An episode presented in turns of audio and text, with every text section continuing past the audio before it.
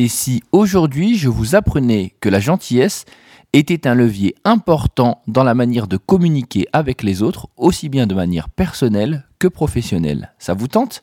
Eh bien aujourd'hui, parlons du livre Gentil et pas con de Franck Martin, qui nous dit tout. C'est parti.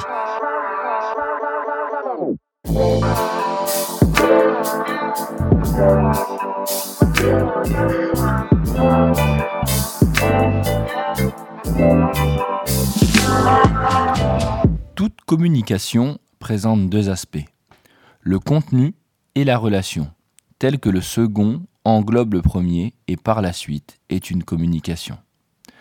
Paul Watzlawick. Pourquoi je vous parle de ça?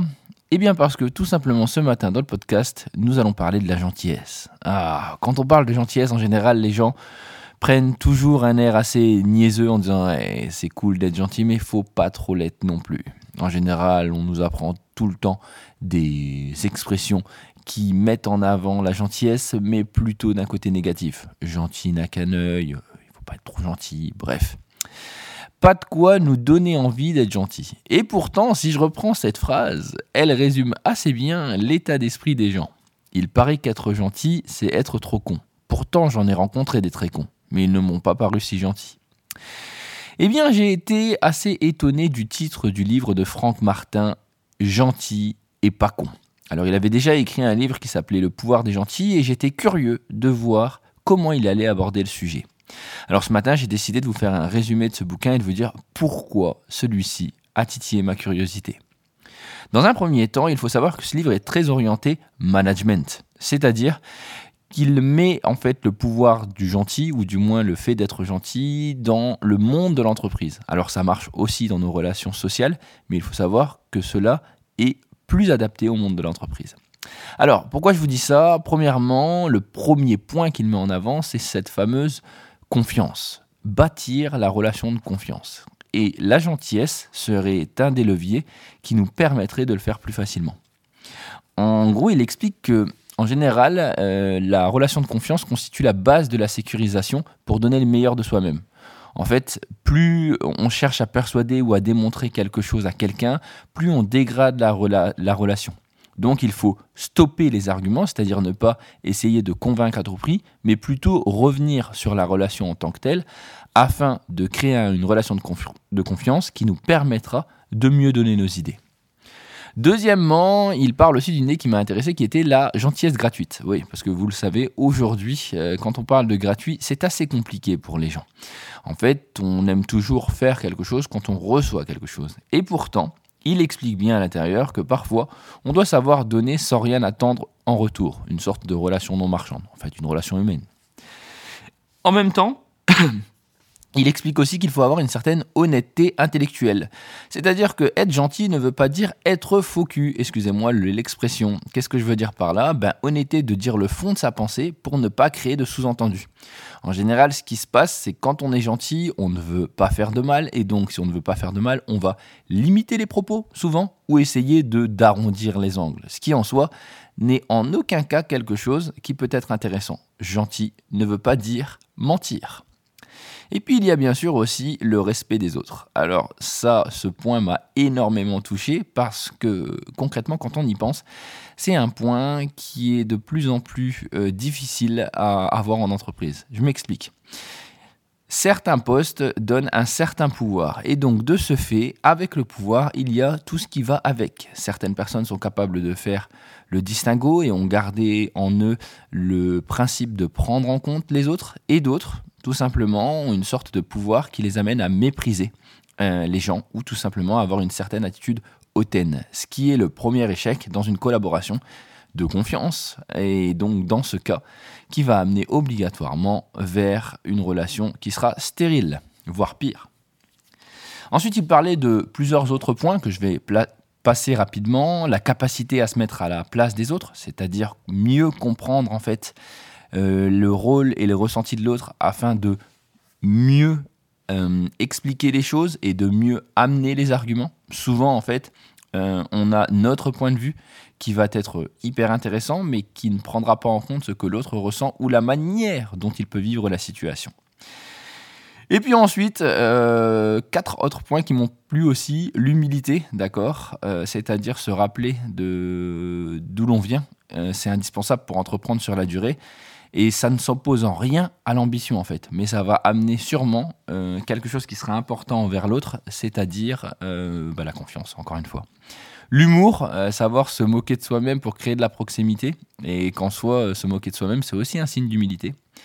Savoir reconnaître ses erreurs, euh, ça c'est quelque chose que j'ai trouvé euh, vraiment intéressant. Reconnaître ses erreurs est encore quelque chose qui est euh, dans, nos, dans notre culture franco, franco-française, c'est encore difficile. Hein. et pourtant c'est un fabuleux signe d'intelligence quand on y pense. Celui qui dirige la communication, la relation est celui qui est le plus souple et le plus flexible. En fait, ce n'est pas parce que vous vous opposez qu'obligatoirement vous êtes bon et autoritaire. Et enfin, le dernier point, manager en positif, c'est-à-dire éviter les négations et ne parler pas de problème. Alors, on pourrait voir ça comme de la psychologie positive un petit peu. C'est-à-dire plutôt que de dire ça ne va pas ou on a un problème, c'est plutôt j'ai un problème à résoudre. En fait, c'est développer notre capacité à nous projeter vers ce que nous désirons. C'est vraiment important. Ah oui, j'allais oublier un dernier point qui était important, c'était de montrer sa reconnaissance, d'accord, aux gens. Bah oui, oui, parce qu'on est capable de taper dessus, mais quand il, quand il faut faire des compliments, là, directement, ah, c'est pas la même chose. Il faut pourtant savoir que lorsque vous faites des compliments, que vous prenez le temps de répondre aux gens, vous répondez à la satisfaction de ce besoin par rapport à la pyramide de Maslow, hein, le sentir reconnu, estimé et accompli. N'oubliez pas que pour que les gens puissent, en fait, tout simplement vous donner le meilleur, il faut savoir les mettre en avant aussi. Et puis le dernier point qu'il a mis en avant dans son premier chapitre que j'ai trouvé intéressant, c'était la patience. Euh, prenez le temps euh, de faire les choses. En général, on a toujours, depuis, euh, enfin j'ai envie de dire, on a toujours, en ce moment, on va dire que nous sommes beaucoup plus amenés à aller vite, à faire tout vite, à avoir des résultats vite. Et là, malheureusement, la confiance et la gentillesse sont des choses qui se construisent dans le temps pour qu'ils aient réellement du sens. Alors, pourquoi je trouvais ça intéressant Parce que ces principes, en soi, on les connaît tous, mais on n'est pas capable ou on oublie souvent de les appliquer quand on arrive dans le domaine professionnel. Autant dans le domaine personnel, de manière naturelle, certains auront une capacité d'empathie et seront capables, en fait, de prendre en compte euh, l'ensemble des points pour créer une bonne relation avec les autres. Par contre, dans le boulot directement, l'autorité, euh, la volonté de vouloir bien faire, les sous-entendus, les critiques peuvent nous amener en fait à oublier certains de ces points. Alors, c'est cool, mais c'est pas encore dans ce chapitre-là que Franck Martin m'a vraiment euh, euh, appris des choses. C'est dans ceux qui vont arriver juste après. Notamment le chapitre 2 qui m'a énormément parlé sur l'empathie, la base de la réussite. En fait, on en a parlé un petit peu juste avant, mais cette prise en compte de l'autre, en fait, euh, de ce qui est important pour lui dans son quotidien, ses choix personnels et professionnels, eh bien c'est peut-être l'un des éléments de la gentillesse qui va faire toute la différence et qui va nous permettre de pouvoir créer une véritable relation de confiance avec l'autre. Il faut savoir que personne n'est performant s'il ne se sent pas respecté. J'avoue qu'il est compliqué de donner la priorité à l'individu dans la constitution d'un collectif, parce qu'on doit donner, on va dire, de l'attention à tous, mais il faut essayer de se dire que même si c'est un collectif, chaque individu est important. Pourquoi? Parce que chaque passage en force est une entaille dans la confiance collective. J'ai trouvé cette, phrase très importante et pleine de sens. Alors cela nécessite une patience, une écoute réelle qui ne va pas être facile à assumer dans notre monde pressé, mais c'est précisément parce que vous donnerez de l'importance à tous les membres qu'elle se transformera et que les gens se formeront. D'accord? En gros, il explique aussi dans ce chapitre à quel point chaque mot que l'on va dire, chaque phrase va avoir un sens pour l'autre. En fait, il a utilisé une phrase qui était superbe. Chaque mot est un petit sac de voyage dans lequel nous enfermons un pan de notre vie. Chaque mot est charge d'un imaginaire, d'expérience et d'ancrage émotionnel. En gros, chaque chose que l'on va dire à quelqu'un peut avoir un impact positif comme très négatif. Ensuite, il nous parle aussi, dans un troisième chapitre, de, des bénéfices cachés de perdre du temps. Alors, là, vous allez me dire, ok Manu, là, là je t'écoute plus, je décroche du podcast, parce que je ne peux pas perdre du temps. Eh bien, je vais changer ma phrase. Je vais dire, prenez, perdez du temps pour en gagner. D'accord? Si on y pense bien, Lorsque quelqu'un donne une idée et qu'il n'est pas écouté, qu'est-ce qui va se passer? Vous allez peut-être gagner du temps parce que vous vous dites, bon, c'était pas intéressant, en gros, euh, passons à autre chose. Mais cette personne va être froissée, fâchée, dévalorisée. En gros, on a de fortes chances, en fait, pour que cette personne ne dise plus rien et qu'on ne puisse plus bénéficier, en fait, de ses conseils par la suite et que son investissement soit limité. On gagne pas du temps, en fait, en coupant la parole ou en rejetant des paroles, mais en prenant le temps d'écouter ce que la personne veut dire là, maintenant, tout de suite. Même si nous ne sommes pas d'accord avec son avis, même si euh, ce qu'elle dit ne va pas dans notre sens. Et c'est bien là aussi un des points que Franck Martin met en avant. Souvent lorsqu'on écoute, notre écoute est limitée tout simplement parce que celle-ci s'arrête à ce que l'on veut, ce que l'on souhaite et ce qui va dans notre sens. Alors certains diront mais non, moi j'écoute euh, aussi euh, les critiques, il n'y a aucun souci. Oui, à partir du moment où elles ne touchent pas notre personne, parce que là, comme nous sommes tous humains pour la plupart, lorsque les euh, critiques touchent notre personne, nous avons beaucoup plus de mal à les accepter. Et donc, nous entendons partiellement les propos de la personne. Il faut savoir accepter les points de vue des autres de manière inconditionnelle. La vie n'est pas telle qu'elle est censée être, telle, mais elle est plutôt telle qu'elle est. La façon dont vous la vivez est ce qui fait la différence. Accepter un point de vue, en fait, c'est tout d'abord comprendre que l'autre a toutes les justifications qui renforcent sa manière de vivre les choses. Ne pas savoir accepter le retour d'expérience, c'est nier l'autre.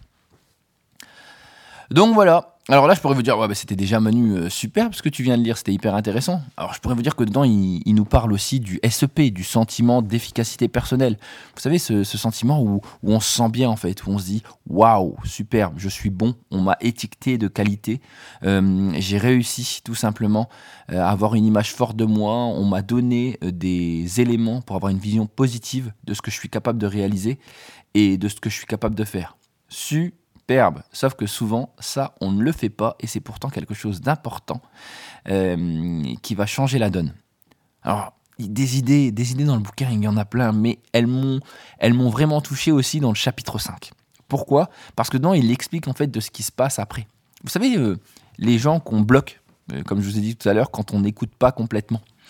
Et eh bien ça fait qu'en fait, on est en train d'essayer de mettre en place des systèmes. Alors, euh, vous inquiétez pas, hein, vous pouvez parler dans l'entreprise, euh, dites-nous ce que vous avez à dire, on sera prêt à vous entendre. Sauf que lorsque vous bloquez cette personne ou qu'elle se prend un revers, par exemple, il y a de fortes chances pour que ben, ces peurs se transforment en fait en des non-dits, mais ces non-dits créent une nouvelle communication qui n'est plus avec vous, mais une sorte de communication virtuelle, où en fait vous allez avoir une version des faits qui ne sera jamais la véritable version, ça sera une version qui sera polie pour que vous soyez content de ce que vous entendez. Alors, dedans, bien sûr, il parle aussi du fait de, de l'émotion, c'est-à-dire réussir à, même si on est dans un domaine professionnel, à donner en fait du personnel, c'est-à-dire dire ce que l'on ressent, dire euh, comment l'on vit les choses, parce que c'est souvent ça qui va bloquer en fait l'avancée et euh, les bénéfices que l'on pourrait avoir dans une relation avec des personnes. Alors, qu'est-ce que j'ai encore à vous dire? Bah, Peut-être le deuxième chapitre, qui là m'a complètement impressionné. Pourquoi? Parce que je ne m'attendais pas du tout à ce parallèle. En fait, Franck Martin fait un parallèle intéressant entre le management euh, bienveillant ou le management des gentils et euh, Montessori. Alors pour ceux qui connaissent Montessori, c'est une méthode pédagogique pour euh, disruptive par rapport, par rapport au fait d'élever ses enfants. Alors c'est là-dessus, il y avait une phrase pour essayer de vous résumer qui vous donnera l'état d'esprit de Maria Montessori, la créatrice de la méthode Montessori. N'élevons pas nos enfants pour le monde d'aujourd'hui, ce monde n'existera plus lorsqu'ils seront grands, et rien ne nous permet de savoir quel monde sera le leur. Alors, apprenons-leur à s'adapter l'adaptation.